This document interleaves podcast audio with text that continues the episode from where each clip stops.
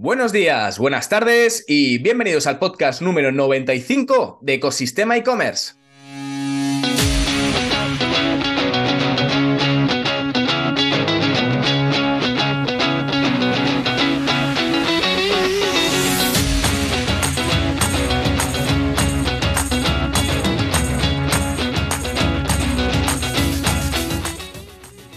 Podcast, donde encontrarás todo relacionado con el mundo e-commerce. Herramientas, trucos, noticias, emprendimiento y muchísimo más para crear tu tienda online o hacer crecer la que ya tienes.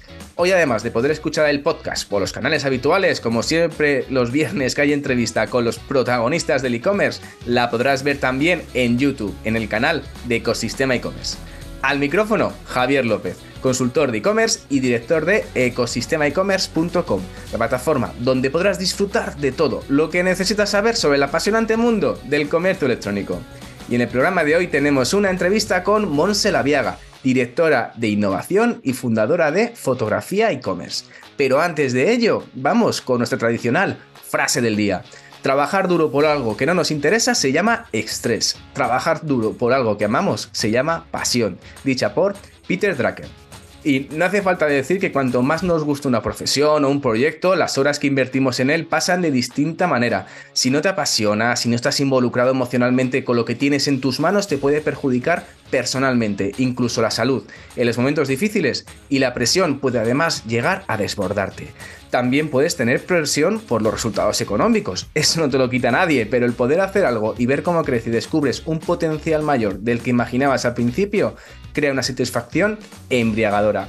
Para ello seguramente tengas que hacer cambios. Hoy vamos a conocer cómo crear una empresa, venderla y seguir vinculado, centrándote en la apasionante transformación que estamos viviendo con la IA de la mano de Monse, La Viaga y Fotografía e-commerce. Así que nos ponemos manos a la obra, nos preparamos y comenzamos.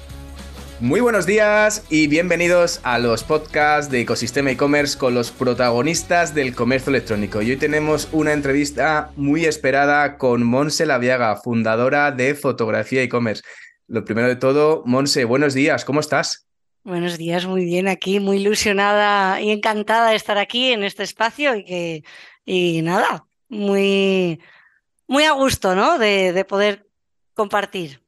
Y yo muy, muy contento e ilusionado, porque además que, bueno, nos conocemos, pero que además que, que tenía ganas de que pudieras contar eh, una pedazo de historia que la verdad que puede servir de inspiración para muchos emprendedores en el mundo e-commerce.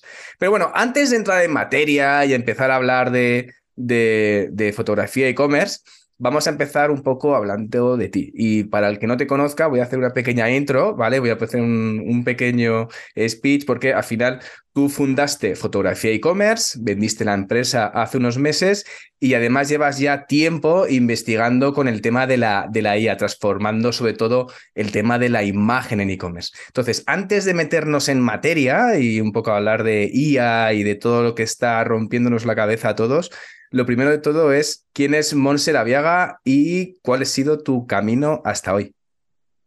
Pues esta soy yo, no hay más misterio. pero bueno, bueno, pues yo eh, soy, esto no sabe mucha gente, pero soy, eh, tengo 10 hermanos, vengo de una familia numerosa donde hay que pelearse por conseguir las cosas, porque si no te quedas sin ellas. Eh, estudié comunicación audiovisual, hice luego un máster de cine, iba más, empecé trabajando en la parte de los trabajos ya más cualificados, ¿vale? Porque no cualificados hemos hecho, no sé si todos, pero yo he hecho unos cuantos. Eh, digamos, más orientado a mi profesión, pues ya iba más por el mundo del cine y por el mundo de la televisión. En televisión estuve trabajando bastante tiempo. Eh, al final acabé haciendo un máster, un segundo máster de fotografía fija en EFTI y ahí me metí a lo que es ya la foto fija y me salí un poco de la parte del vídeo y ya empecé un poco por la fotografía arquitectura, es por donde había empezado. Pero ¿Arquitectura? arquitectura, porque siempre me han gustado muchísimo los espacios. a mí, tanto los retratos o las personas nunca me llamaron, pero sí me, me hacía bastante gracia toda la parte de, de, pues esa, de, espacios, ¿no? Que luego acabó siendo producto, pero, Pero tenía esa cosa común que no hay, no hay gente. no, sé por qué aquella época necesitaba yo poca gente. y, pasaste, eh, empezaste como autónoma, eh, primero como eh, fotografiando y trabajando para. Pero trabajabas en trabajabas para espacios, para eventos, para compañías que te, que te pedían. Mm. ¿Cómo era el trabajo en aquella época? No, antes de, montarme lo que es la empresa, yo estaba trabajando con un, con un fotógrafo muy bueno de publicidad y yo era su ayudante, Ángel Álvarez era el fotógrafo. Y ahí yo aprendí toda, toda mi base de fotografía la aprendí ahí. Estuve, no sé si fueron dos años. Todas las fechas que te diga, ya te digo, te las voy a decir mal, porque soy pésima diciendo años, fechas, cifras y demás. Todo lo que tenga que ver con un dato te lo voy a decir mal, ya no te queda en preaviso, ¿vale? Entonces estaría trabajando ahí más o menos un par de años, ahí aprendí todo, la parte técnica y hacer, o sea, todo lo que ya no me había enseñado el máster y no había aprendido yo por mi cuenta, ¿no? Pero realmente ahí, ahí para mí, o sea, fue, fue un antes y un después ese trabajo. Entonces, yo ahí es cuando ya he empezado un poco con ese espíritu de, pero más de, de autónoma, de algo de freelance.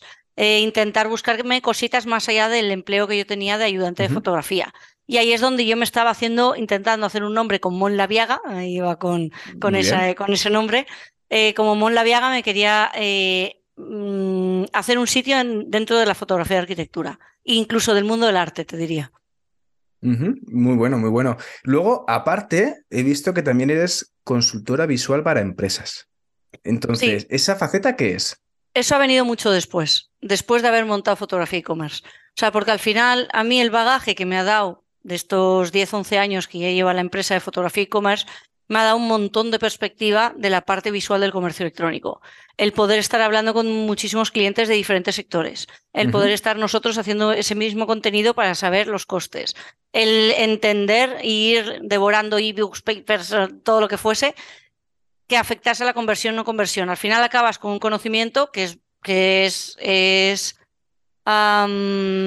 sí, tu know Es de valor. Sí, sí es de valor. Entonces, en el, sentido que te ves que puedes asesorar con calidad, puedes asesorar a marcas de qué contenido pueden hacer en sus condiciones. Quiero decir, porque yo puedo decir a cualquiera, hazte este contenido, pero si no tienes en cuenta su negocio o su presupuesto o su lo que sea, es un consejo, perdóname la expresión, de mierda.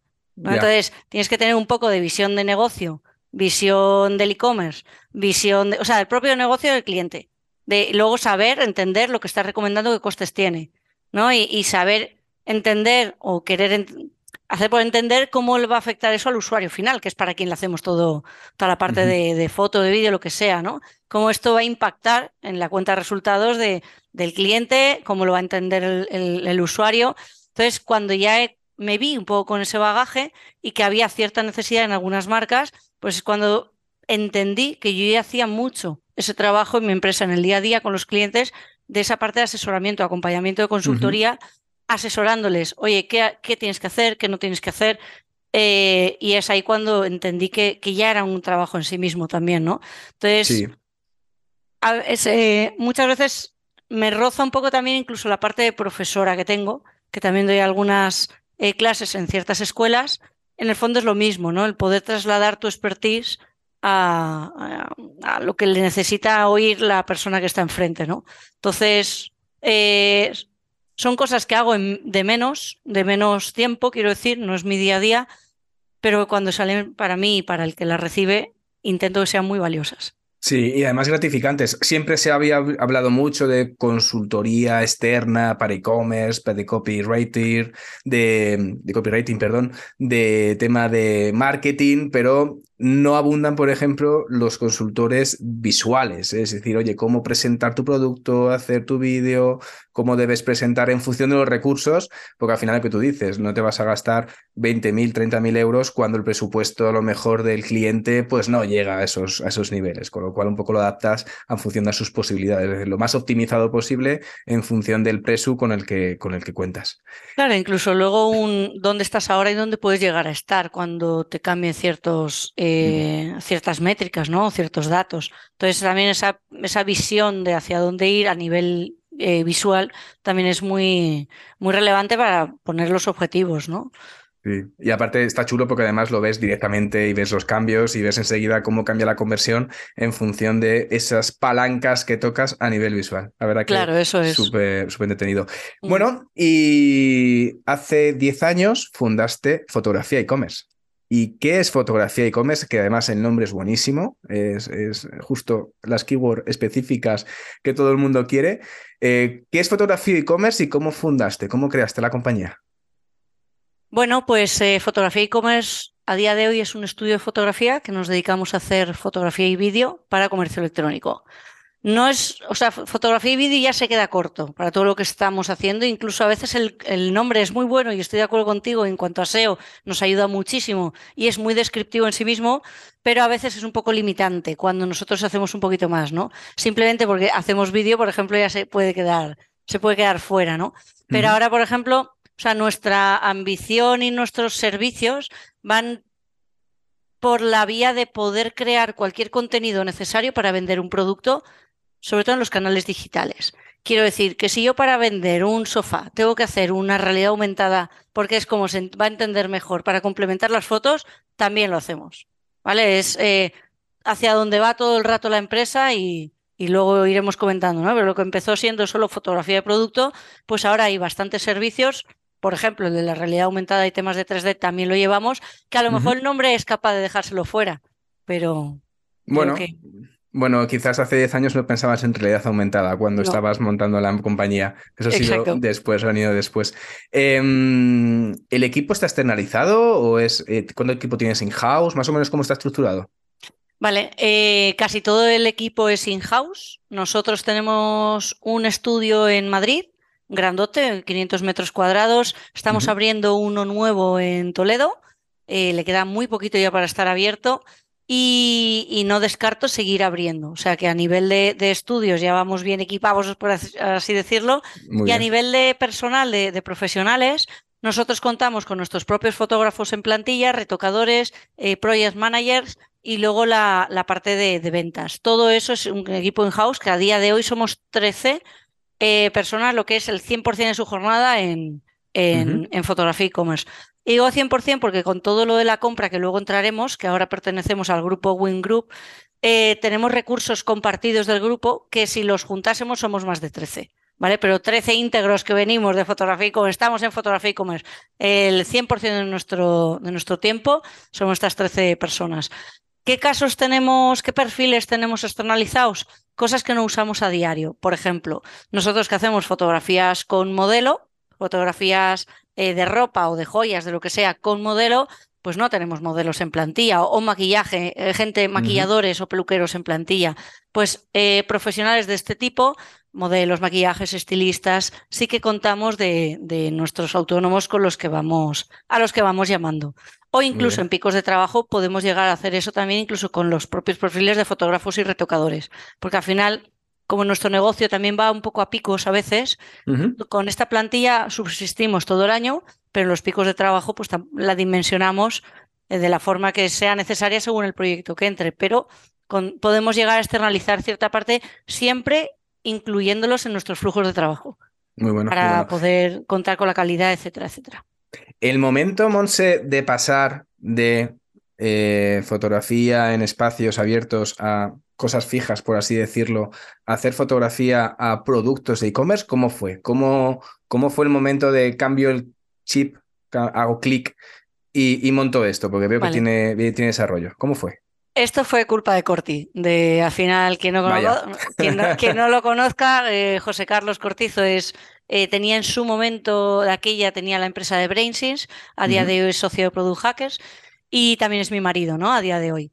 Em, bueno, pues él ya estaba metido en toda la parte de, o sea, en todo el círculo de e-commerce. Yo no estaba metida en e-commerce para entonces. Él estaba metido y él vio la necesidad. O sea, él, él, me señaló. Eh, oye, veo que en e-commerce no hay absolutamente nadie haciendo esto y creo que podría llegar a tener sentido. Yo le miré y pensé, digo, Mm, qué coñazo. O sea, producto. qué rollo. Unos zapatos haciendo fotos a zapatos. O sea, puede haber cosas más aburridas. Fíjate yo haciendo fotos de espacios, ¿eh? que también son cosas inertes. O sea, ahora, visto atrás, digo, sí, son diferentes, pero tan diferentes. bueno, Espacios Eh, abiertos, espacios cerrados, la Sí, diferencia. exacto, digo, pero si lo otro es mucho más divertido, ¿no? Pero, sin embargo, aunque de primeras dije, qué rollo, dije, oye, pues vamos a probar. Él me ofrecía hacerme una landing sencillita para ver si había, eh, si había cierto interés, lo que sería un MVP, ¿no? De producto, Sí. pues esto es algo sencillo de cara a producto. Eh, ya no tenía ni idea de webs, de nada, pero me ayudó con eso, con esa landing, y empecé a recibir llamadas de, oye, ¿cuánto cuesta esto? Y yo, yo qué sé cuánto cuesta esto, pero sí me acabo de nos acabamos de inventar esto. Yo me acuerdo de estar haciendo el logo en casa de una florecita morada tal. Me dijo, ¿qué haces? Digo, ¿el logo? Dice, ¿pero qué haces con la florecita? Digo, no sé, algo mono. Quita. Y él diseñó. Y él dice, fue quita, que no, te- no sabes esto. Eh, y entre los dos llegamos al nombre de fotografía e-commerce. Eh, puso él la parte del loguito que a día de hoy se ha ido transformando, pero es carrito más cámara, ¿no? Sí. Dije, ah, pues eso tiene más sentido que la florecita que estaba haciendo yo hace un momento, ¿no? Y me ayudó muchísimo en toda esa primera parte y luego el poder entrar también en, en- en el círculo, ¿no? De, de- en- para quien conozca BrainSins, pues hacían unas, unas y con barbacoas al principio, donde eran unos pequeños eventos cerrados, pero que venía gente del sector muy relevantes para hacer networking. Pues yo fui ahí con- con- nueva, ¿no? Hola, pues soy Monse, tengo una Hola. empresa. Hola, justo, hola. Llevo, llevo Pues- fotografía y hago fotografía para producto. Ah, sí. Hago nunca- fotos de zapatos, sí. ¿Te interesa? Ah, pues sí me interesa. Y así a lo tonto empezó. Entonces necesité mucho su visión.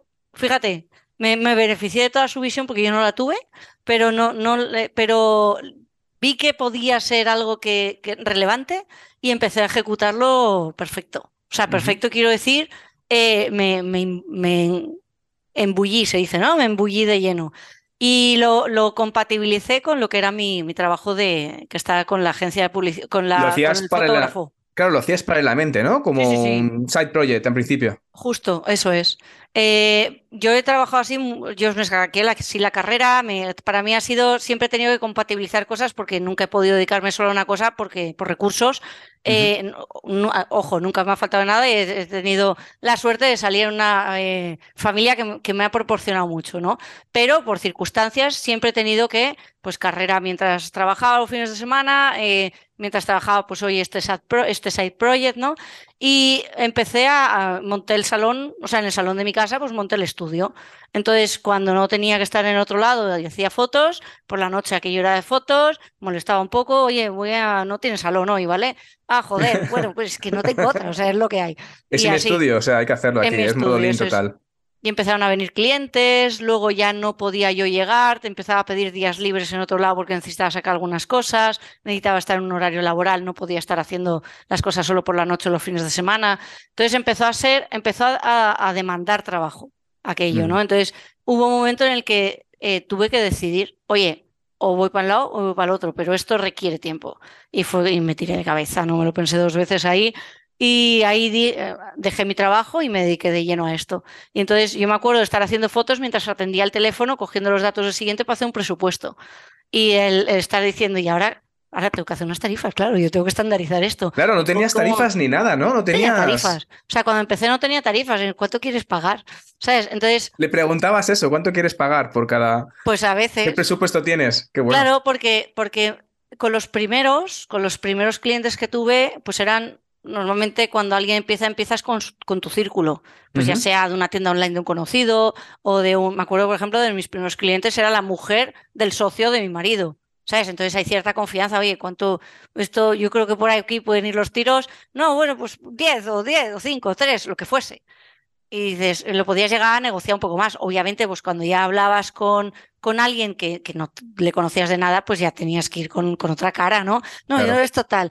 Pero me encontré que los precios que yo puse de base, una, eran como tres veces más baratos que lo que había en el mercado, de, porque no había nada especializado para fotos para e-commerce. O sea, era todo pues fotografía para catálogo, pero muy, muy para el mundo impreso. Sí. Entonces, de repente, mis tarifas eran como tres veces más baratas que, eh, que lo que había fuera, ¿no? O cuatro veces más baratas. Tampoco te creas que yo hice un business plan aquí. eh, o sea, yo he sido una, era un artista. sí, eras, creativa, ahora es una empresaria, pero antes eras creativa diciendo, yo soy fotógrafa, a mí esto me parece, esto es lo aburrido, ¿no? Es la parte aburrida. Claro, entonces ya hay muchas cosas de mi negocio que he hecho de esa forma.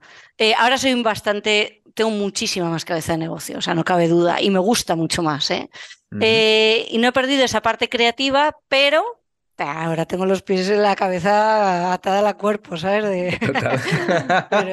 Oye, y cuando dijiste en casa, bueno, Corti, al final el tema de emprendimiento lo lleva en la sangre, pero tú vienes de una familia de 10 hermanos. Cuando dijiste en casa que ibas a emprender, ¿se lo tomaron bien, normal? Eh, ¿Hay emprendimiento en tu familia o eres la única? Bueno, mi padre es empresario, se montó él su, una fábrica de aerosoles y se le ocurrió él solo también, pues vendiendo gominas por las peluquerías, acabó teniendo una empresa, no sé cuántos empleados haya a tener, pero es una fábrica que luego ha vendido. Y sí, la parte de empresario en mi casa ya estaba. Entonces, el, ese gen, por así decirlo, lo tengo, ¿no? Eh, nunca me he encontrado, eh, bueno, he de decir que gracias a que mi padre diese herencia en vida, yo tenía cierto dinero que eh, podía haber hecho una entrada en una hipoteca o me podía haber montado un negocio, que es lo que hice. Entonces, eh, tuve ayuda familiar eh, en ese sentido, ¿no? O sea, mi padre siempre nos, había inculcado una, una de, de, trabajo, de, o sea, el... De esfuerzo, la cultura de esfuerzo, del esfuerzo. Justo. Eh, luego hay otras historias, ¿no? Con mi familia, pero digamos, por, por quedarme con la positiva y con la buena con esto, esto estuvo. Entonces, pero vamos, si tuviese que que decir dónde encontré el apoyo absoluto, o sea, no, no hay duda que fue gracias a Corti. O sea, hay gente que nace empresario como Corti, es una mm. persona de crea es creador, ¿no? De contenidos de empresas, de eh, que tú lo conoces y sabes un poco, ¿no? De, mm. de, de, lo que hablo. Y luego hay gente que se hace. Yo me he hecho.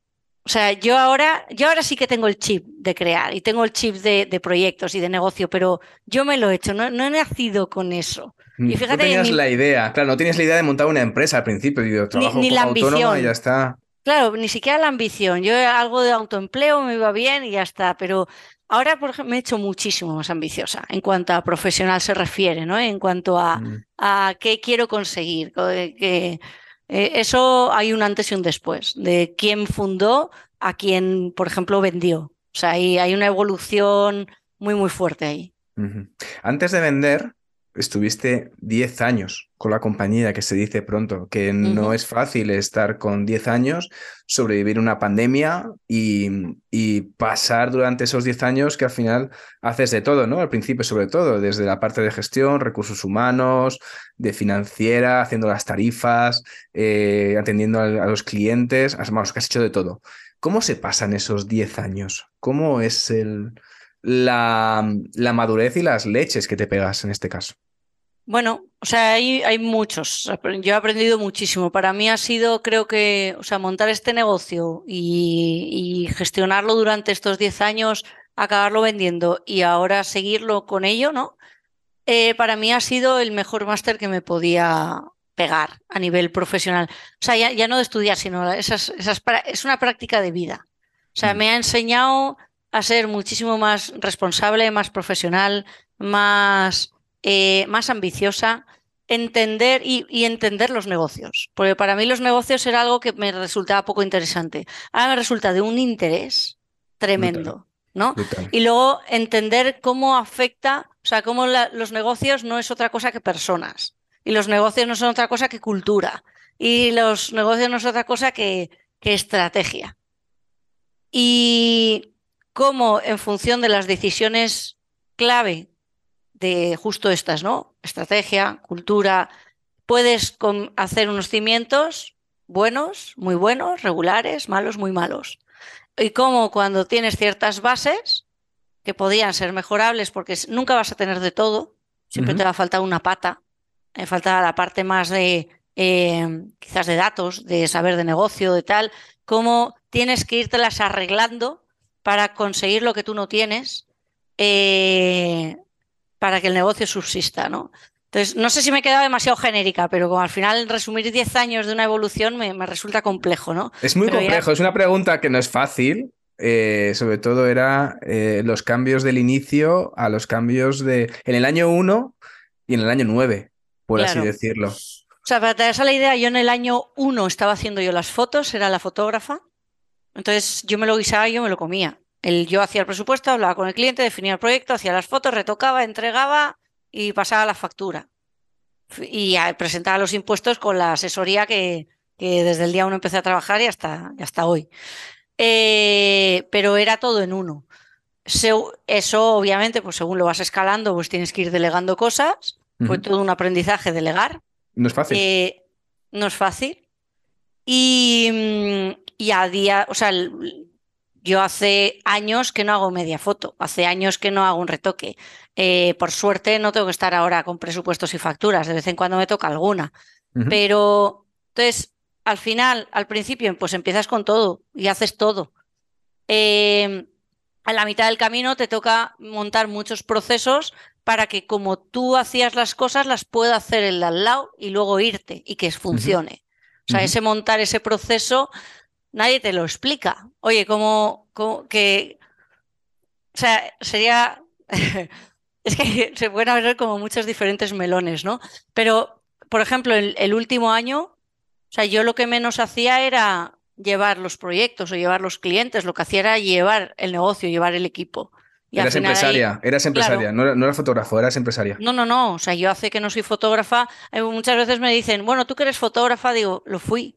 Es que ni siquiera me siento ya fotógrafa, yo no hago ni fotos. O sea, Mm. yo hace muchos años que no hago fotos, yo gestiono un, un negocio, ¿no? Entonces, eh, con, gestiono el negocio con todo lo que significa. Eh, efectivamente, mucho de recursos humanos, de entrevistas, de, oye, contrata, pues eh, despide, que también es un... hay, hay que pasar Mm. por ahí, ¿no?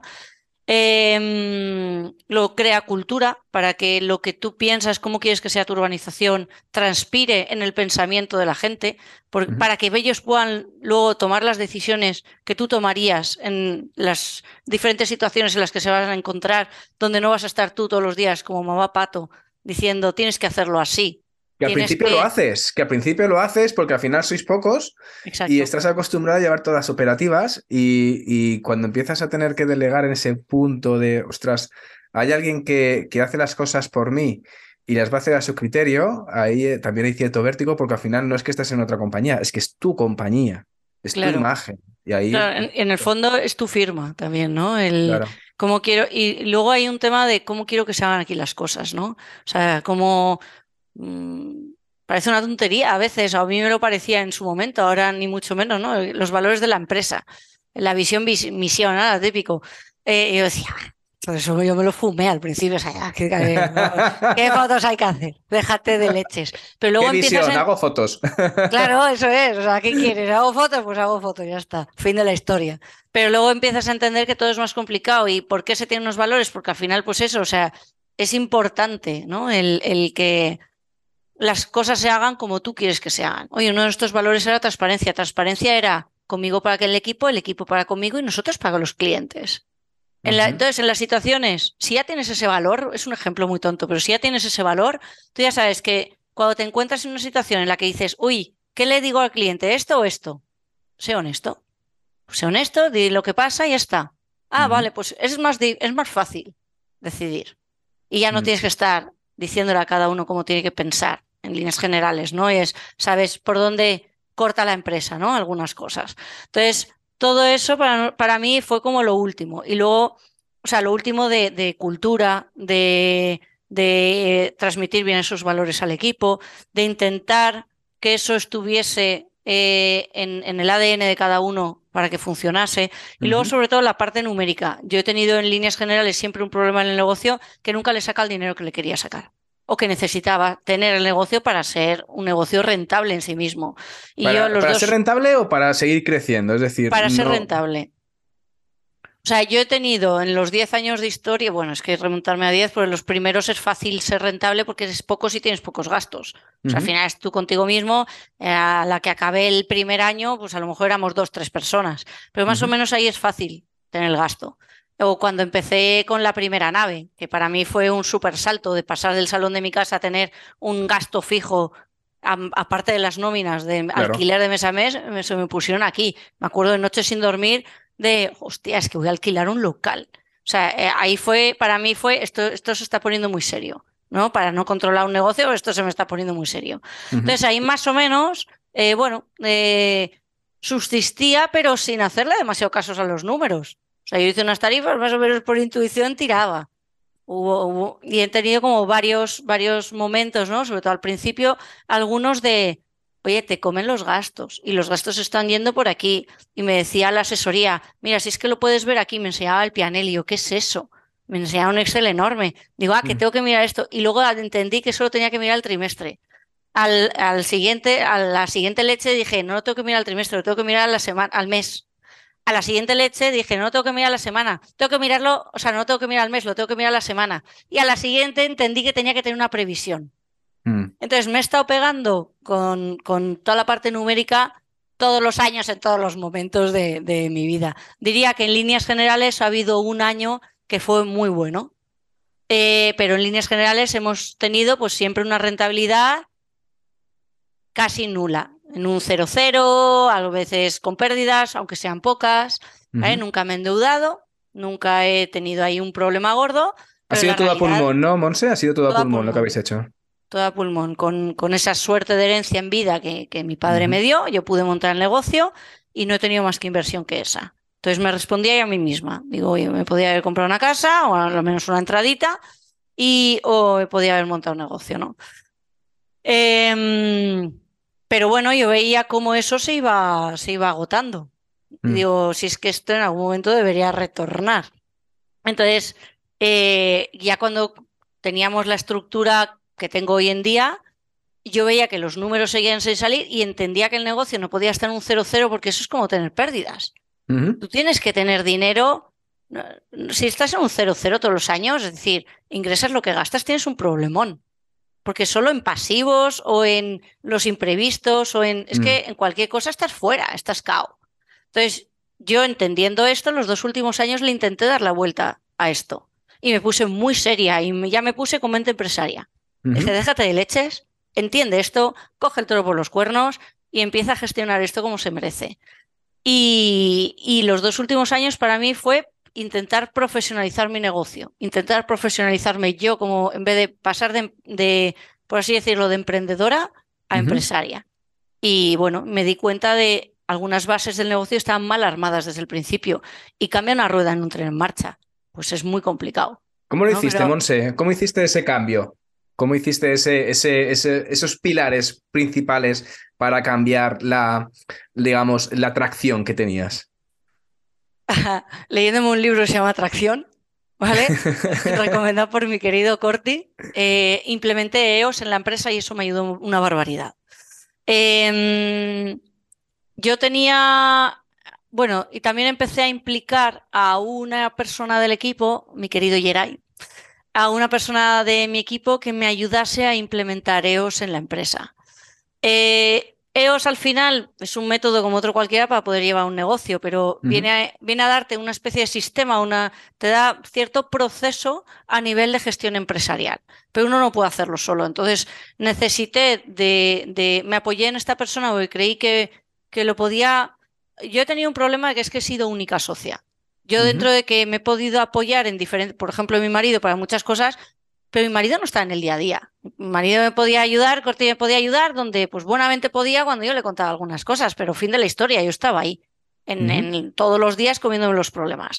Entonces, em, entendí que sola no iba a llegar a ningún lado. Entonces me, empecé a rodear bien con este chico remé mogollón de, internamente para hacer bastantes cambios que hice.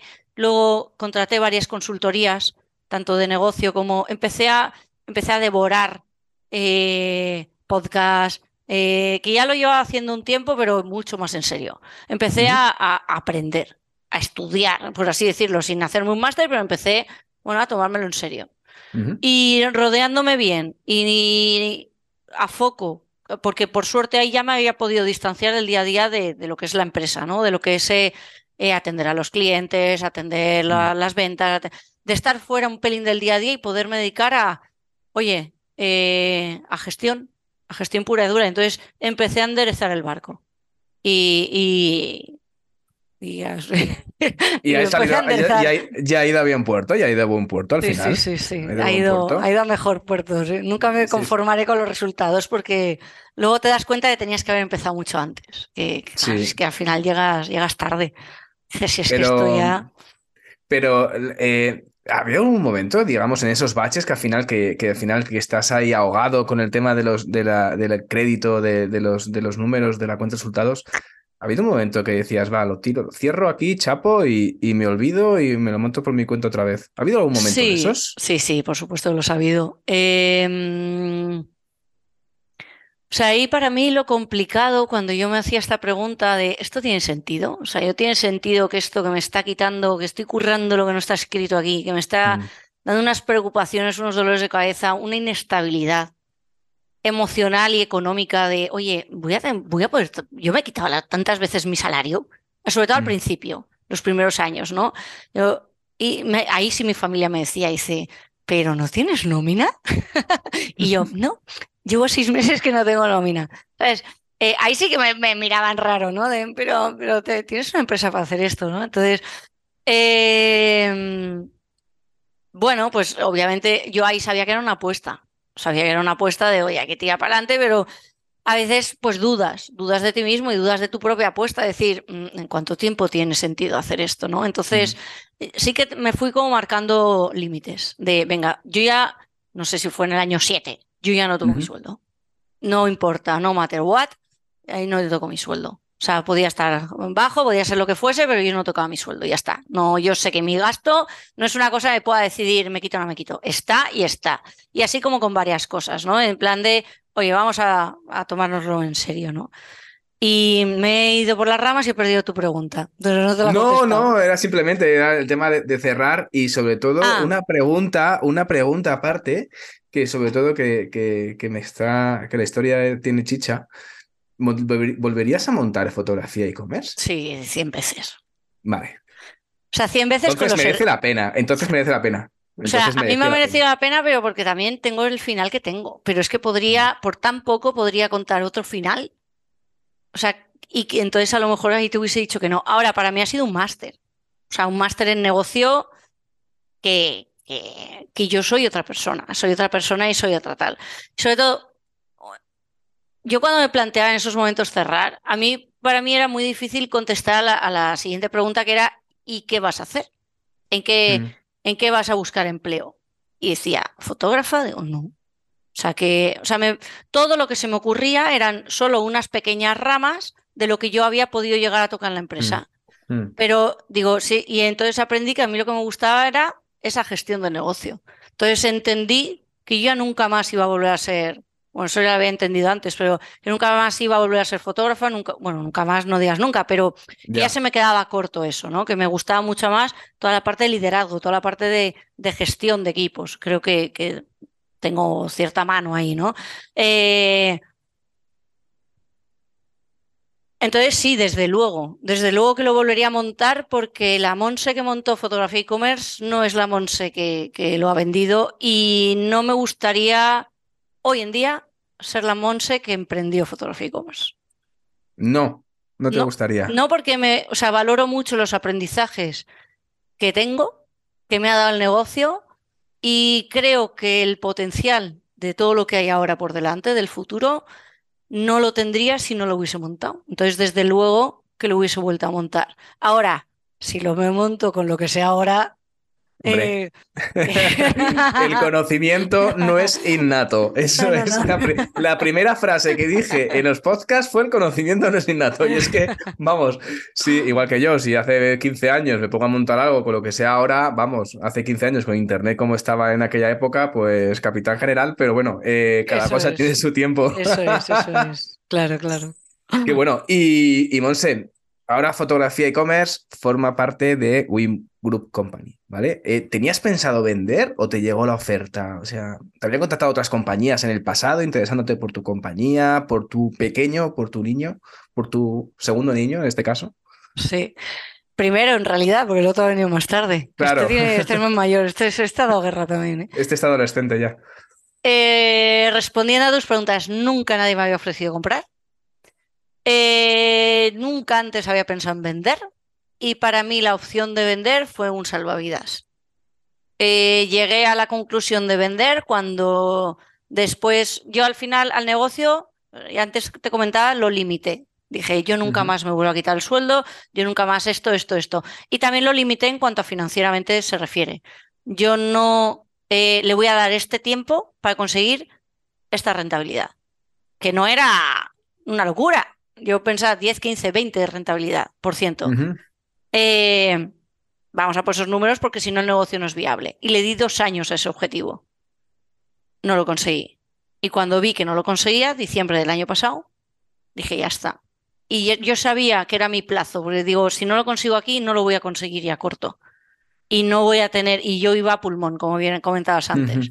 Y sobre todo, yo había visto también cómo se cerraba mal un negocio, BrainSense, en el sentido de, ya he vivido como Cordy, toda la parte del, del cierre de su negocio fue una absoluta tortura del concurso de acreedores y yo quería evitar llegar a esos límites. Pues iba de cabeza iba de cabeza. Entonces, yo en diciembre vi los números, vi que no lo conseguía, vi que estaba lejísimos de lo que yo me había propuesto, que había hecho todo lo que estaba en mi mano, ya eh, todo lo que yo sabía hacer, con, con, con, mis recursos, con mi conocimiento total, y no le conseguía dar la vuelta y veía también que el darle la vuelta no iba a ser cuestión de 15 días, de un mes.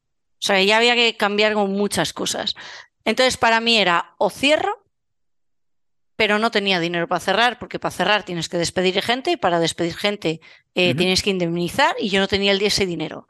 Entonces, para mí, el único vía de cerrar era concurso de acreedores. Pero para hacer concurso de acreedores tienes que tener deuda. Yo a día de, en ese momento no tenía deuda, la tenía que llegar a generar. ¿Y cómo generas una deuda en una empresa de servicios? Pues de muy malas formas. O sea, formas que cuando me pienso en ellas, pues son horribles. Mm. Pero es que no me quedaba otra. Entonces era esa una vía y la otra vía pues era vender. Pero ¿qué pasa? Que tenía muy poco tiempo.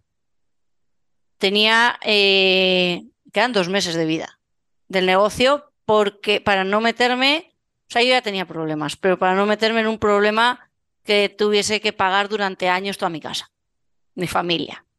Mm. Entonces, eh, pues, o sea, conseguí vender, pero por, porque he tenido esa suerte de cruzarme con mi querido socio David y quiso comprar. Pero no, fui yo a tocarle la puerta y tuve la suerte que me quiso recibir, tuve la suerte que yo a David le conocía desde hace años. Eh, en diferentes eh, eventos, diferentes, bueno, pues él estaba con la parte de, con la empresa de Web Impacto, ¿no? Y bueno, nos pilló en el buen momento a los dos, pero que podía no haber sido y estaría. Entonces, ahora no sé si, no hubiese vendido, que eso llevaba en el mapa 15 días puesto. Mm. O sea, obviamente lo tienes en la cabeza de antes, porque ya cuando yo hice ese plan de, oye, si en dos años no le doy la vuelta a estos números, más o menos estas serían mis alternativas. Ya fui, ya ahí sabes, o sea, y lo, sabes, lo tienes en la cabeza, posible camino, venta. Y ya también incluso vas teniendo ciertas conversaciones, ¿no? Yo me acerqué a, mi competencia eh, a hablar con ellos desde hace mucho tiempo atrás. A, por ejemplo, querer vender y a querer vender. Eh, a forjar esa relación, ya sabiendo esto. Entonces sí que es cierto que iba forjando ciertas relaciones de lo que podría llegar a necesitar dentro de dos años pero más allá de forjar una relación, fin de la historia, no había más estrategia que esa. Que luego me vino bien para el momento de, oye, quiero vender, llamar directamente a la puerta y saber. Que te reciben y que están y que puede haber interés en este caso. Que puede haber, interés porque ha habido unas conversaciones previas y unos tanteitos previos. Yo sí que, por ejemplo, tanteé una posible fusión con lo que era mi competencia y hubo cierto interés. Luego, luego fue que no, pero hubo cierto interés. Entonces, a la hora de la venta, pues de la misma me acerqué y yo hablé yo iba con el chip de eh, se acabó la fiesta, es eh, de ligoteo, ¿vale? Se acabó la fiesta. Eh, aquí no queda nadie, quedan dos personas, pero han, encendido, las, han encendido las luces, pero a mí yo no quiero ir a casa. Yo no me quiero ir a casa y no me quiero ir a casa sola, ¿no? Entonces, cualquier cosa me vale. Entonces, o sea, iba un poco con ese chip de cualquier cosa me vale. O sea, cualquier cosa es mejor que un concurso de acreedores. Entonces, claro, bajas las barreras y, con esas salí a vender. Y el discurso de ventas no podía ser más antiventa. Porque yo una cosa soy transparente. Igual que lo estoy aquí contándote cosas, también lo fui en la venta. Yo en la venta no vendí, el, la, no vendí eh, un cuento que no existe, vendí la realidad y con esa realidad me compraron. O sea, he tenido mucha suerte en, ese aspecto. ¿Cómo es el proceso, Monse? ¿Cómo es el proceso de vender una compañía? Te puedo contar cuando... Tú, tú, llegas con la negociación y, y vas con la barrera bajada, vas directamente con tu cuenta de resultados y dices, quiero que compres. Esto fue, el discurso, ¿no? Esto fue el, antiventa, ¿no? En este caso, casi. Más o menos. O sea, el cómo debería ser, normalmente pues te cuentan o tú lees, ¿no? Eh, sí, yo leo muchas eh, cosas de cómo hacer un exit, tal, que claro, pues hay pues seis meses, muchas cosas un maravillosas. Año, y, un montón de pasta y un montón de tiempo, ¿vale? Pero cuando no tienes nada de eso, em, bueno, yo tuve diferentes discursos de venta eh, con diferentes personas con las que intenté vender la empresa. Con los que más al principio de la fecha me cogieron era mucho más optimista. Entonces ahí fui racionando la información. Primero te cuento la parte, de, la parte más interesante, miro que tengas interés. Eh, y luego te voy contando las partes más negativas, pero te las voy contando. Eh, en esas partes negativas, cuando llegó esa parte, por ejemplo, ahí se caían, obviamente. Eh, cuando ya estaba en las luces encendidas el after y no me quiero ir solo a casa eh, y aquí no queda nada, pues ya el discurso cambiaba. Ni me acuerdo de vender a una persona con la que nunca intentar vender, con la que nunca había hablado previamente y contarle todo desde el principio. Y cuando acabó la reunión me dijo, Monse, si no se vende, digo, ya lo sé que no se vende así. ya lo sé que no se vende así, pero yo no tengo tiempo de vender y yo no voy a colocar un muerto a alguien. O sea, porque para mí, para mí era un poco la sensación de colocar un muerto. Pero yo tu Empresa, tu empresa era un problema. Para mí era un problemón. Entonces, eh, porque, o sea, para mí era un problema porque o la vendía o la cerraba, pero la, parte de cerrar, que era con concurso de acreedores, era, em, era muy problemática. De, de, ¿a quién vas a dejar de pagar en una empresa de servicios? Proveedores, empleados, o sea, no me quería meter en eso. O sea, no me quería meter en eso. Hacienda, Seguridad Social, o sea, esos son problemas, son problemas por todos los lados.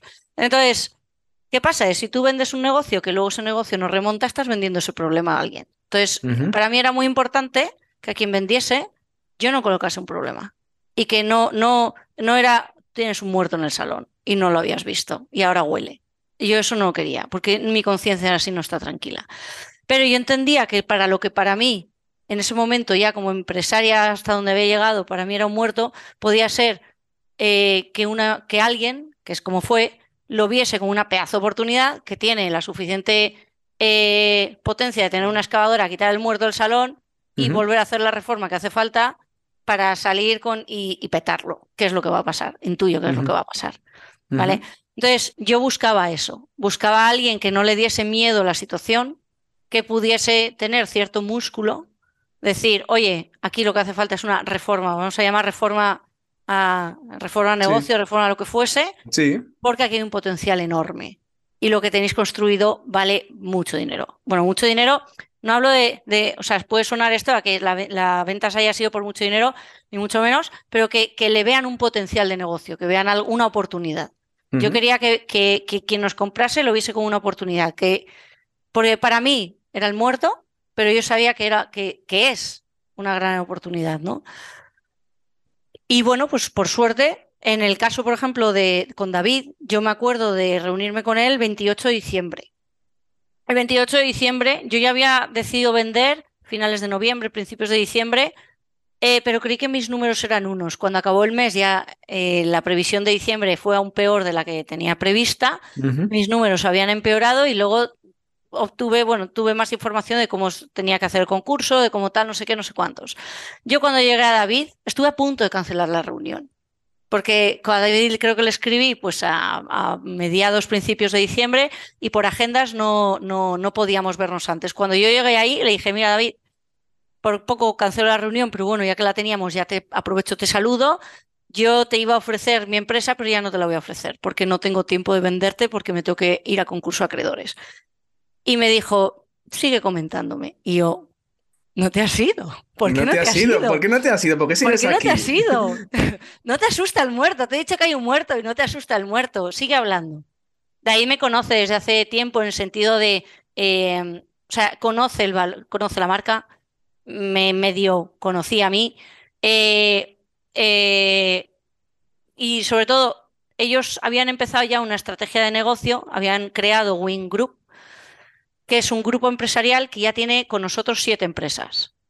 Eh, cuatro de ellas tiene clientes comunes, que son tiendas online. Una, la principal es Web Impacto, ellos, eh, yo les le contaba cosas y tenía un montón de cosas similares, Web Impacto, Fotografía y Commerce al ser una empresa de servicios.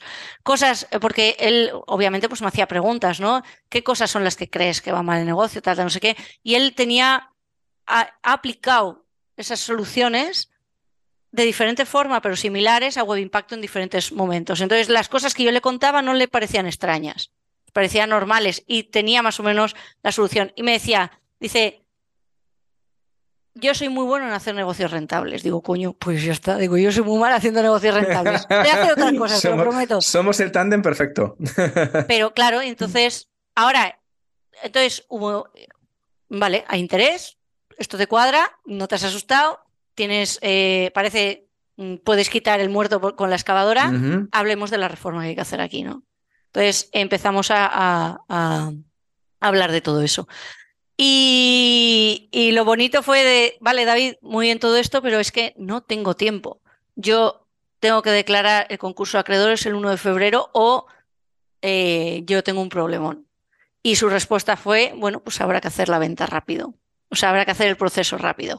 Entonces, mi proceso de venta, puedo decir que desde que lo inicié hasta que lo finalicé fueron dos meses, pero con el que fue el comprador fue un mes. Wow. Eh, no hubo. Récord, récord, ¿eh? Sí, o sea, eso no pasa.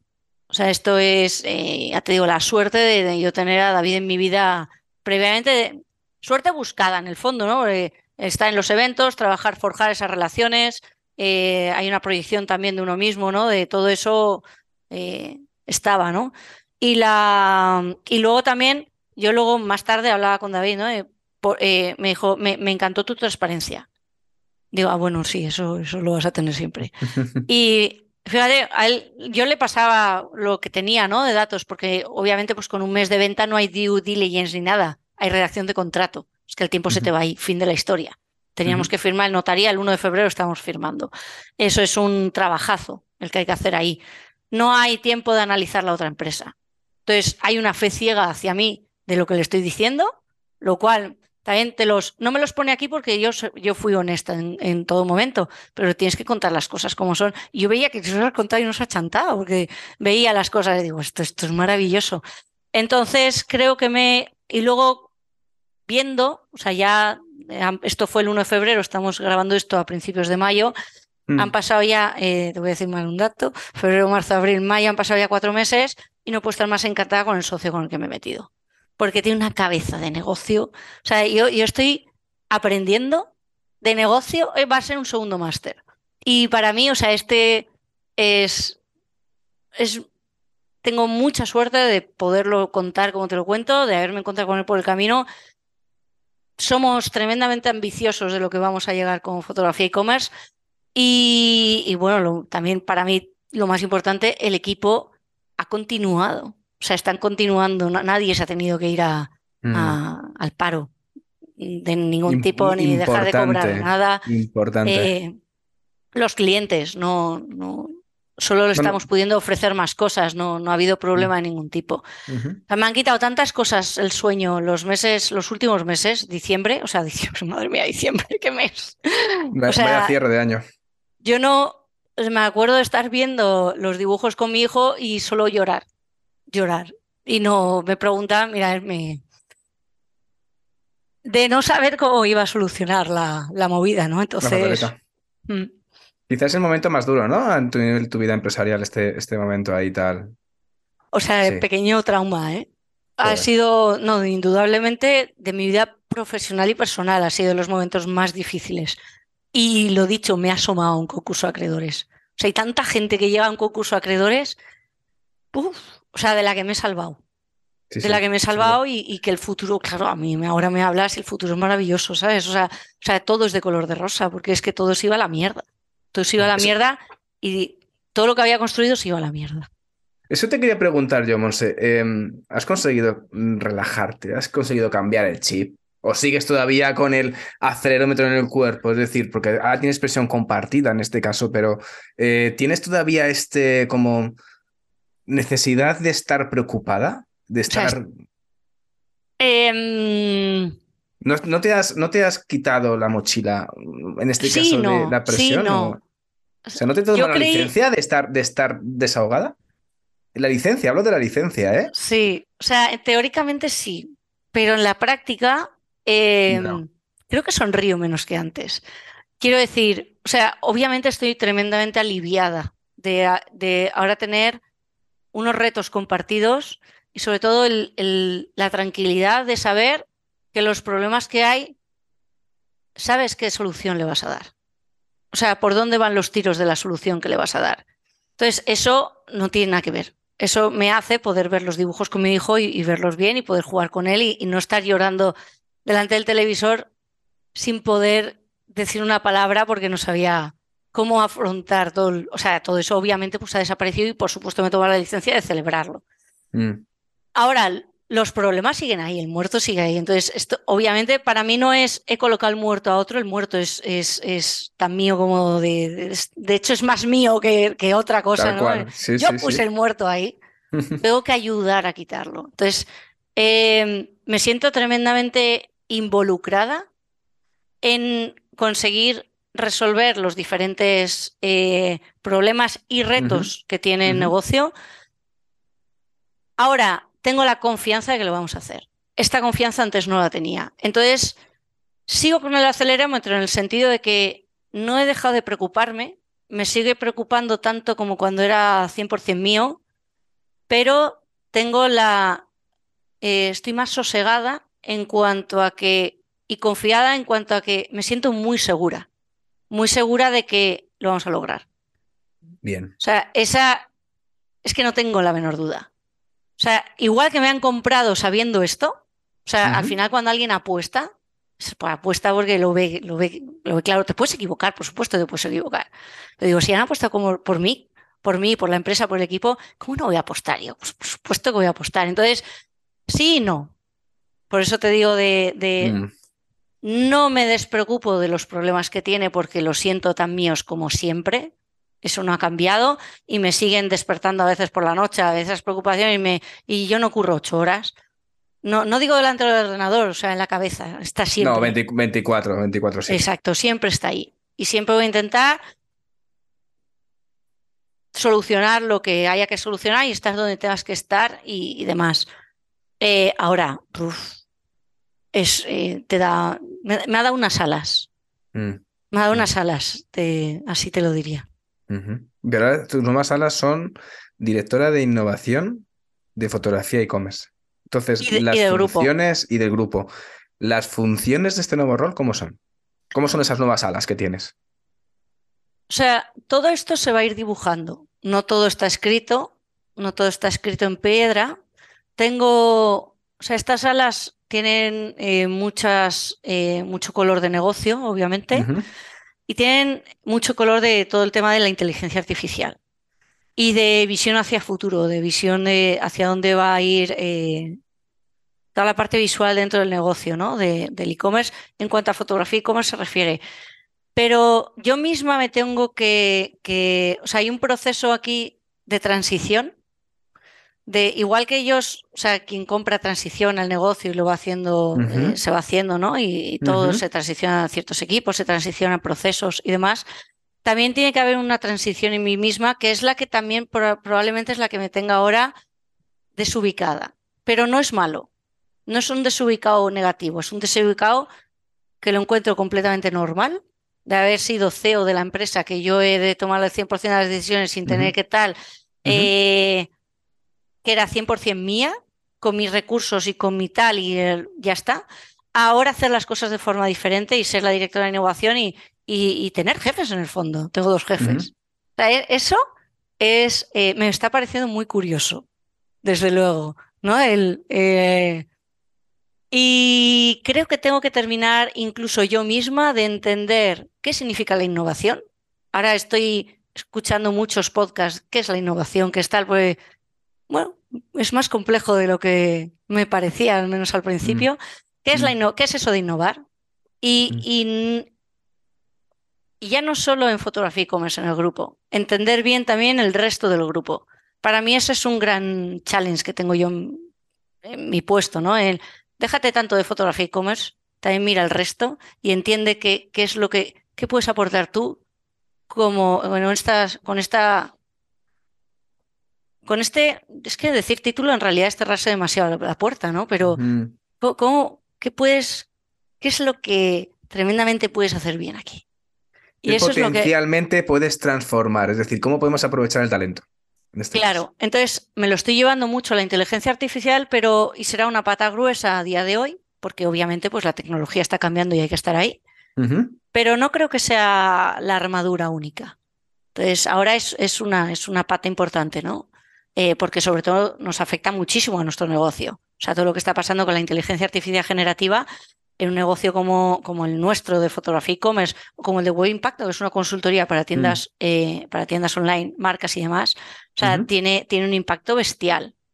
Eh, pues obviamente hay que estar muy, muy, muy, muy cerca y surfeando esa ola como el primero. Entonces, eso no, no cabe duda. Pero, entonces, quizás sea ambigua mi respuesta, pero porque para mí es ambiguo el concepto. claro, porque llevo cuatro meses con este nuevo rol. Todavía estoy entendiendo yo, yo misma qué es. Probablemente lo tengan que entender el resto y probablemente lo tengan que entender tanto quien me lo puso como o quien, con, quien lo construyó, quizás con quien lo construí, quizás sea más acertado decir, como el resto que, que ahora lo ven, Monse ya no es CEO, es director de innovación, ¿y qué es eso? Bueno, pues lo mm. estaremos aquí para descubrirlo, espero. Sí, eh, no, no es fácil innovación ni tampoco inteligencia artificial, definir inteligencia artificial. O sea, de hecho, ayer estaba dando unas clases, eh, dio una jornada de cuatro horas seguidas de clase y me preguntaba eh, uno de los alumnos diciendo si la inteligencia artificial iba a dominarnos a todos, ¿no? Iba a ser la, iba a dominar, las máquinas nos iban a dominar el hombre. Y diciendo, bueno, espero que siempre haya una inteligencia humana gobernando inteligencia artificial.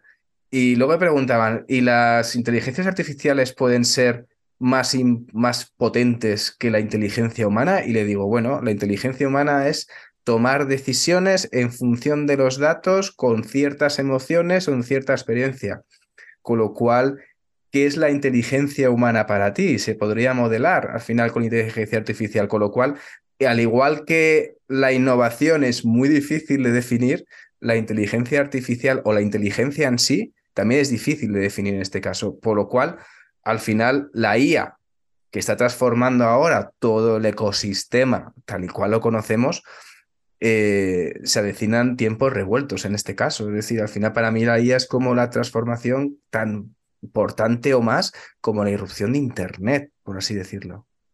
Sí, tal cual. O sea, pienso exactamente lo mismo que tú y así lo he, lo he comentado en algunas conferencias, charlas que he ido dando me parece exactamente comparable a, a Internet, ¿no? El cómo Internet nos ha cambiado todo. O sea, es que es 100% transaccional. O sea, es que no va a tocar una cosa, lo va a cambiar todo.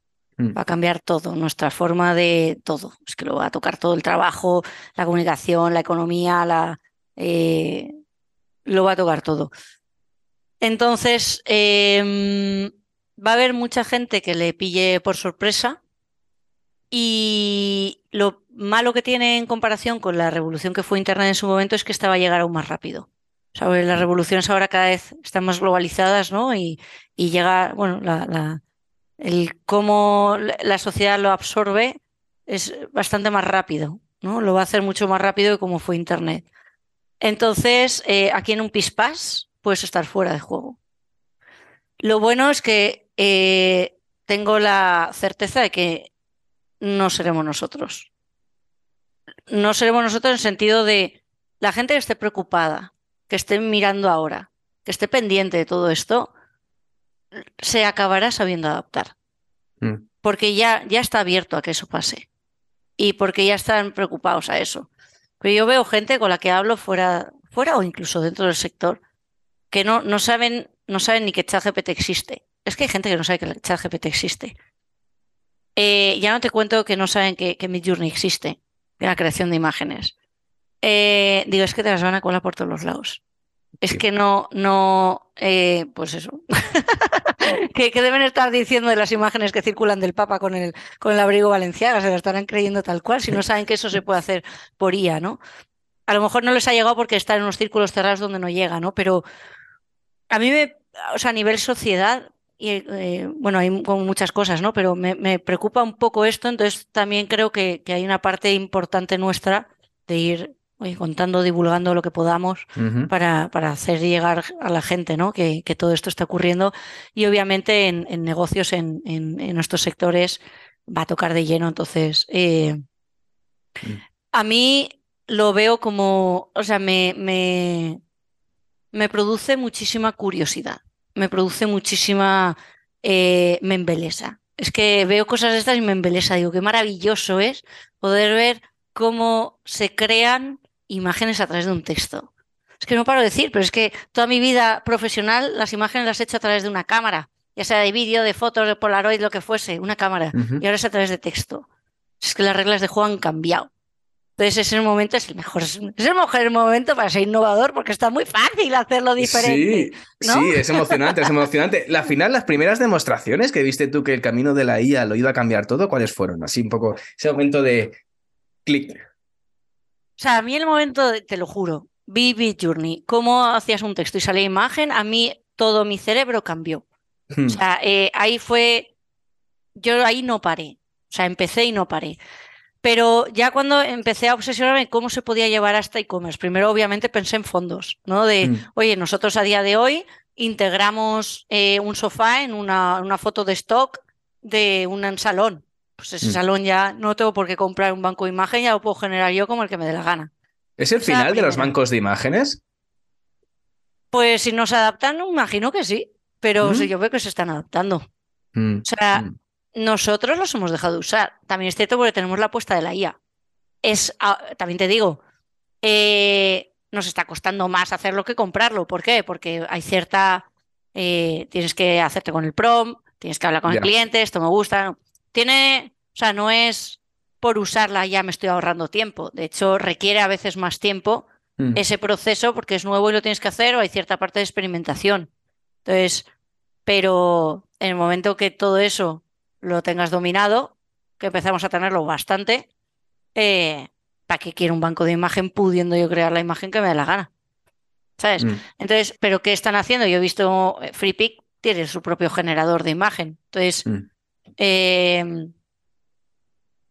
no me tienen tanto sentido, desde luego, los bancos de imagen. Entonces, se tendrán que ir adaptando. Entonces, lo hemos, por ejemplo, usado en fondos de imágenes, lo estamos usando en fondos de imagen. Eh, una vez nos vino un cliente con un problema de, oye, eh, pago una barbaridad de derechos de imagen en los modelos porque vendo mm. disfraces y mis disfraces se tiran 10 años en la web y pagar derechos de imagen a un modelo de 10 años es tremendamente caro. Y ahí yo en esa misma reunión les dije, oye, ¿y si probamos a cambiarlos por inteligencia artificial? Y todos nos quedamos un poco así, nunca lo hemos hecho, pero ¿por qué no? Lo hicimos, el resultado fue medio, pero se solucionó el problema. Estamos repitiendo ahora con unas calidades excepcionales porque las herramientas de cómo han avanzado de este año a día de hoy es tremendo. Entonces, es un segundo uso que estamos haciendo. Mm. El quitar, eliminar los en la partida de costes de las empresas de los derechos de imagen de los modelos, porque ahora lo hacemos con, con, con IA. Con IA, eso es. Sigues pagando al, modelo la sesión de fotos, pero ya no le pagas por una explotación de derechos de su imagen. Esa te la, te la cargas. Y es que es muy cara. Eh, ¿Cómo, ¿Cómo, es entonces, Monse? Se hace la foto al cuerpo y luego se cambia la cara con IA. Eso es. Pero sigues necesitando la sesión de fotos. Es disruptivo, ¿eh? Sí. Sí. Esto yo no estoy viendo, ah, igual lo está haciendo más gente, pero nosotros eh, lo estamos haciendo en varios clientes ya. Y mm, todavía lo estamos haciendo en, pocas unidades, por así decirlo. Pero la idea es hacer esto en masa.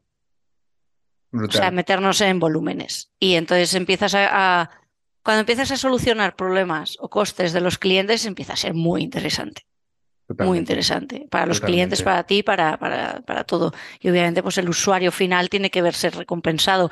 ¿Qué ganas también, aparte, más allá de un, de un, de un, oye, voy a ahorrar esto a la empresa? También puedes ganar de cara al usuario, por ejemplo, diversidad en los modelos. Oye, yo ya, yo mm. como, como marca, me mm. resulta difícil enseñarte, yo a lo mejor tengo como marca unos valores de ser, tener cierta diversidad, de eh, me gustaría enseñar diferentes tallas o diferentes etnias o diferentes razas, ¿no? Mm. Eh, pero claro, tener cuatro modelos en una sesión de fotos me cuesta un montón, pues tengo que elegir una. De esta forma a lo mejor te quitas eso, ya puedes darle al usuario esa diversidad que, a lo mejor quieres en tus valores de marca, ¿no? Eso sí que sería, la verdad que es un puntazo. Y llegará a llegará el retargeting de llegará el el A/B testing de modelos con IA. A ver, yo el, los modelos virtuales yo ya los vi hace tiempo, los sacó en su día H&M los usó, Privalia los usó, pero eran eh, modelos eh, como muy quietos, ¿no? Eran mm. modelos hechos virtualmente y le ponías, le integrabas como la ropa, ¿no? La ponías ahí. Eh, no sé si con esos A-B testing se llegó a la conclusión de que no merecía la pena tanta, tanto coste para lo que se llegaba a vender, ¿no? Y eso se dejó de ver casi, casi rápido. Ahora con esto, para mí el experimento sería, ¿hay diferencia eh, ¿el usuario convierte más o convierte menos cambiando esto? Si, no si convierte igual, pero tiene un beneficio para la empresa, ya has ganado. Mm. Ahora, que consigues con la diversidad convertir un poquito más y encima a la empresa le cuesta menos, porque ¿dónde hay que firmar? ¿no? Maravilloso. Pues, eh, por supuesto, es una cosa que puedes medir. ¿Que hayamos medido y que hayamos comprobado? No, no todavía no pero, pero me interesaría, si alguien nos está escuchando y lo ha hecho, por favor que comparta resultados, me encanta saber estas cosas. Por favor, pues súper disruptivo. Y no sé, por ir, por ir terminando, em, ¿qué cambios a corto plazo ves que va a hacer la IA en la fotografía, en el vídeo, en el e-commerce? Eh, bueno, fotografía y vídeo ya lo estamos viendo, pero no sé, en todo este sector, em, ¿qué crees que en el corto plazo, no, no nos vayamos al año que viene, el año que viene ah, estaba pensando dos, tres años, fíjate, a corto. corto no, no, no, no, fija, ya, ya me corto es este año, o sea, de aquí a finales de año, ¿qué, qué podemos ver? Es que, es que está viendo todo tan rápido que, que parece un poco ciencia ficción también en este caso. Pues mira, con, con estas dos cosas ya, ya estarían, ya sería, estaría bien irlas viendo, ¿eh? Estas dos cosas que te he comentado, de los fondos, eh, los, eh, las caras, los derechos de imagen, por así decirlo.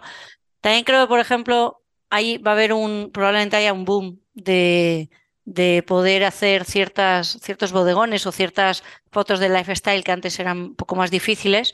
Ahora hay ciertas herramientas que te pueden llegar a facilitar el, trabajo, ¿no?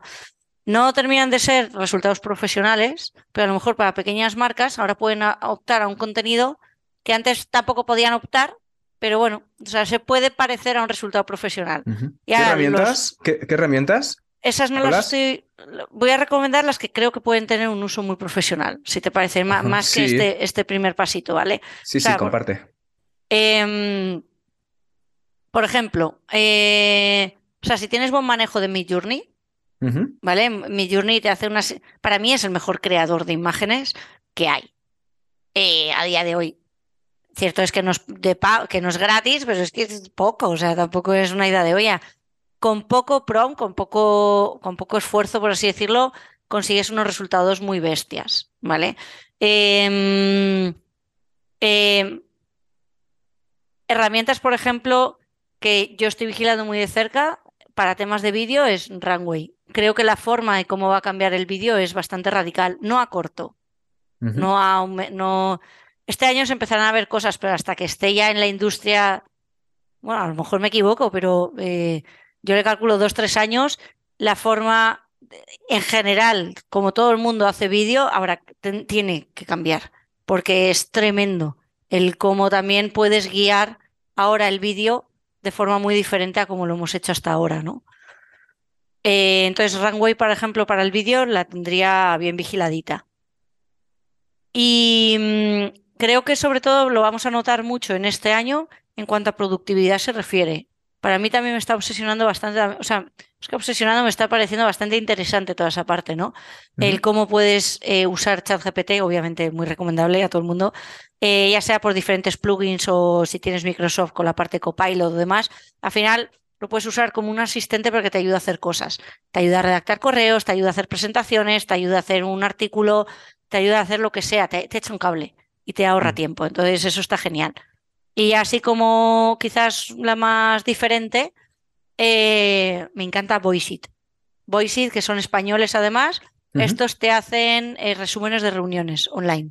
Podríamos tenerla ahora mismo tú y yo aquí activada en este podcast eh, cuando acabo la reunión, la, paro, le digo, bueno, y te hace un resumen, te la transcribe, pero no te la transcribe en plan todo lo que se ha hablado, te la, te la pone eh, en modo resumen, puede ser más largo, más corto, con bullets, y te hace una auténtica resumen reunión, de, la reunión de calidad. Que editas, no te sirve tal cual. Los nombres no pesca ninguno, los números no todos, eh, y bueno, a veces dices, joder, esto no lo ha dicho y para mí es muy importante. Entonces yo sigo tomando notas y luego reviso el resumen que me hace. Eh, Pero hay cosas que me está tomando notas que he dicho, ah, pues esto no he cogido y me interesa añadirlo. Uh De, creo que este, no sé si es dan, el CEO, no sé si es de Granada, la recomiendo muy mucho. Para mí esas serían como un poco las cuatro que yo le estoy dando bastante cera y que dan diferentes resultados y en función de cada uno lo que le interese ya profundiza más o menos, pero vamos, entonces, creo que se irá implantando todo eso este año y que nos vamos a... Se empieza a ver también cómo se va usando en diferentes lados, ¿no? Porque el año pasado se veía mucho, oh, esto está ocurriendo, esto se puede hacer. Ahora empezamos a ver resultados de cómo los negocios los vamos aterrizando. ¿no? he contado algunos ejemplos. Veo cómo otras campañas, Prada ya ha utilizado la inteligencia artificial, Burger King, Coca-Cola Vas viendo algunos anuncios, el otro día no sé qué de pizzas, veía un anuncio, no tenía puto sentido en realidad el vídeo, pero era mm. puramente experimental. Vas viendo cómo las marcas, cómo las empresas, cómo los negocios lo vamos adoptando y yo creo que eso es lo que vamos a ver el año. Cómo se va esto aterrizando, cómo eso todo que molaba y cómo mola esto, vale, cómo mola. Pero aparte que puedes hacer cosas que molan, ¿cómo aterrizas? ¿Cómo sacas dinero de aquí? Pues yo creo que es el 2023, estamos, ¿no? Sí, creo que sí, creo que es el momento. creo que este 2023 eh, veremos el aterrizaje de todo eso. Maravilloso. Qué bueno, qué bueno. Última pregunta, Monse, que ya nos estamos yendo de, ya no sé ni cuánto tiempo llevamos con la entrevista, pero bueno, me da igual. Eh, simplemente por terminar y por al final que hemos hablado de transformación, de emprendimiento, de aprendizajes, de, sensaciones, de sentirte bien, sentirte mal, de la montaña rusa. Eh, ¿con qué aprendizajes de esta carrera que dices que has aprendido tanto, que es un máster? ¿Qué aprendizajes, qué dos aprendizajes te puedes quedar para compartir al final en función de tu montaña rusa, tanto la vida emocional como la vida profesional? Porque al final van indisolublemente contigo. ¿Qué dos de esa montaña rusa emprendedora? ¿Qué dos aprendizajes te quedas estos, de este camino? Que hay que salir de la cueva, que no hace nada uno solo con sus cosas, sus uno es muy limitado que al final necesitamos de, los demás, de los cerebros de los demás y de la experiencia de los demás para, para escuchar. Creo que es muy importante salir fuera. O sea, salir fuera y me refiero de la forma que quieras, pero habla con gente, eh, rodéate bien. Eh, engulle, engulle conocimiento, ¿no? Creo que es, es, muy importante no, no quedarse con lo que uno sale, con lo que uno mm. sabe, que es que no se llega demasiado lejos. Eh, tener esa inquietud, esa, esas ganas de querer aprender para mí es, es, vital. Y luego nunca dejar de ser buena gente y ser transparente. O sea, a mí eso nunca lo he perdido. Creo que lo he tenido desde el día uno y lo sigo. Eso sí que no lo he cambiado. Y creo que gracias a eso he conseguido los diferentes resultados que, he ido obteniendo, ¿no? Que, luego la, la, realidad es que son buenos, ¿no? Eh, pero nunca me ha faltado la transparencia, nunca deja de ser buena gente y creo que, que eso siempre te trae buenas cosas. Así que también lo recomiendo. Siempre es bueno, siempre es bueno rodearse de gente y además si tiene buen conocimiento con el que compartir, siempre es buen recibido.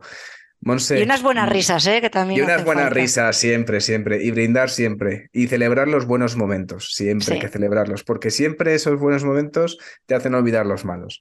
Así que, que, muchísimas gracias por tu tiempo, Monse. La verdad que, que muy interesante, la verdad, la charla de hoy. Y sobre todo, muchísimas gracias por ser transparente y honesta en compartir poco la, las vivencias que has tenido todos estos años. Así que, que nos seguiremos viendo dentro de prontito y seguiremos viendo cómo sigues innovando dentro de este nuevo rol, ¿vale? Genial, nada, gracias a ti, está súper a gustito, una charla en el salón de mi casa, o sea que espero que haya aportado valor y, y, eso, y que, que estemos todos para, para ver cómo lo petamos todos por diferentes lados. Sí, sí, hay que petarlo y valor mucho. Muchísimas gracias, nos vemos prontito, como sabes, ¿vale? Cuídate mucho. Gracias a ti. Hasta luego. Hasta luego. Y con esto hemos llegado al final de esta entrevista con Monse sobre cómo es fundar una compañía, venderla y seguir en el camino de la innovación de la IA en e-commerce.